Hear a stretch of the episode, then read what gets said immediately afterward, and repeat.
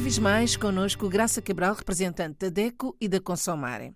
Hoje falamos de uma efeméride muito recente, o Dia Internacional da Educação, que se comemora esta semana, dia 24 de janeiro. É verdade, é uma efeméride muito recente, foi estabelecida, lá está, pela Assembleia das Nações Unidas, pela ONU, em 2015, comemorado depois no ano seguinte pela primeira vez, e o Dia Internacional da Educação é o dia 24 de janeiro. Portanto, é já esta semana, já na próxima quarta-feira, que se faz esta celebração que continua a ser uma celebração de grande impacto e de grande importância para as comunidades, para os países uh, que estão em franco desenvolvimento, como é o caso dos países africanos de língua oficial portuguesa, que têm uh, uma, já uma velocidade, digamos assim, muito grande em termos de desenvolvimento cultural, em desenvolvimento até científico, um desenvolvimento muito grande que passa, lá está, pela força da educação e pelo investimento na educação. E a agenda para o desenvolvimento 2030, e já falta tão pouquinho, não é?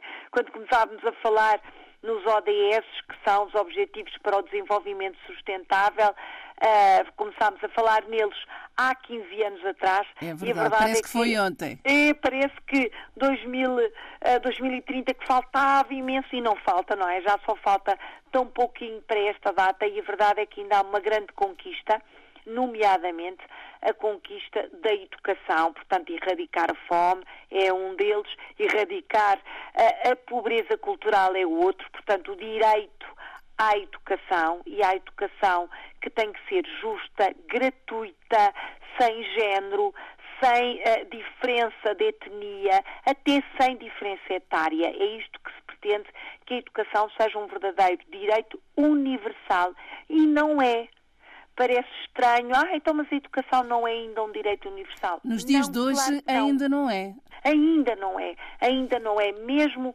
dentro dos países africanos de língua oficial portuguesa, há realidades muito diferentes entre, por exemplo, as regiões que já têm um desenvolvimento urbano muito grande, mas outras do interior mais rurais.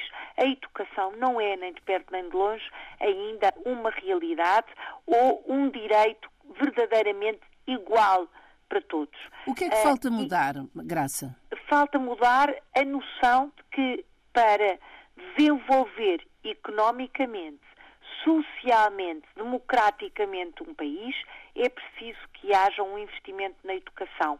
Ainda não há esta verdadeira equação, digamos assim, de que educação é igual a desenvolvimento a todos os níveis.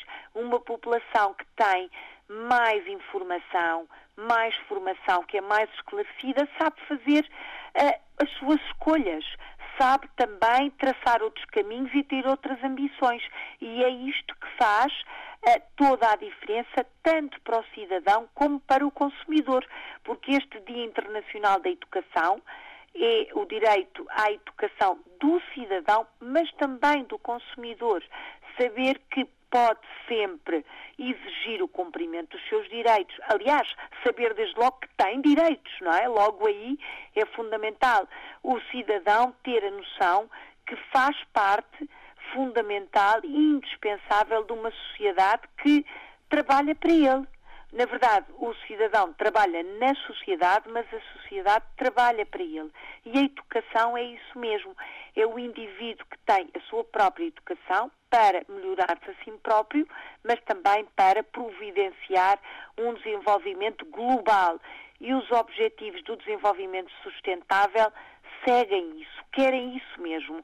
Para que haja um verdadeiro desenvolvimento, é preciso que a população tenha educação, perceba uh, aquilo que lhe é devido, exija o que lhe é devido e tenha uma atuação sustentável, amiga, uh, enfim, da sua vida, do seu orçamento familiar, que falamos aqui tantas vezes, mas também amiga do próprio planeta e do grupo em que se insere. São estes os ODS, assim, no global, e é esta a luta que ainda se trava em muitos locais do globo, nomeadamente no continente africano, para que a educação seja verdadeiramente um direito universal do cidadão e do consumidor, de braço dado. E, e convém sempre lembrar que há muitos países africanos, nomeadamente de língua portuguesa, o caso da Guiné-Bissau, que ainda não têm uma lei base de defesa do consumidor.